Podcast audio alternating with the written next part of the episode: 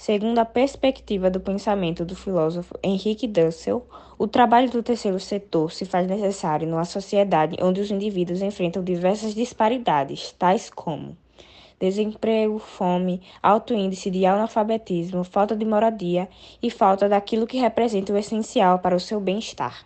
Há uma grande e urgente necessidade de ouvir o outro, de percebê-lo, de assumi-lo como alguém que não deve ser tomado, em hipótese alguma, como objeto como ser passiva de dominação. Este olhar para o outro é um olhar para nós mesmos.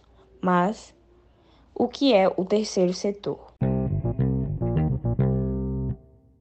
Terceiro setor é o nome que se adotou para designar instituições que não fazem parte do Estado nem do mercado por não pertencerem ao setor público e nem ao setor privado. Estariam no terceiro setor que correspondem ao campo da sociedade civil organizada.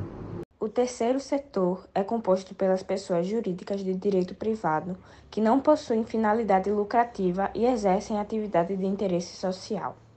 Há quatro formas de uma pessoa jurídica capazes de atender a esse perfil as cooperativas, as organizações religiosas, as associações e as fundações privadas.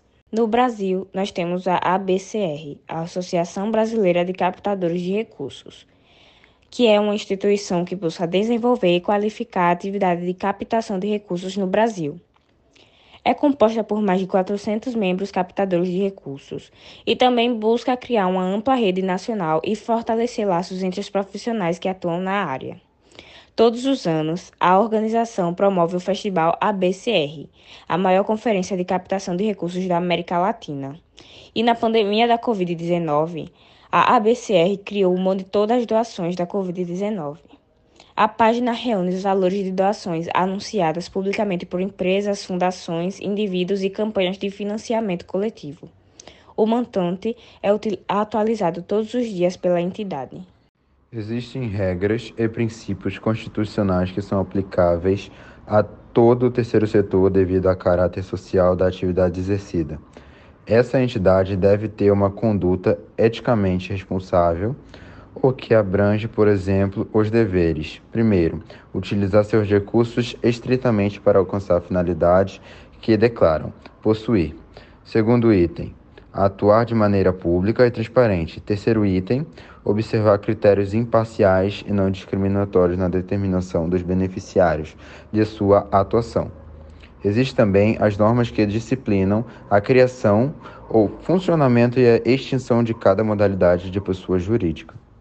Se a entidade causar dano indevido a terceiro, o prejudicado poderá mover ação judicial em face da pessoa jurídica para reparação dos prejuízos.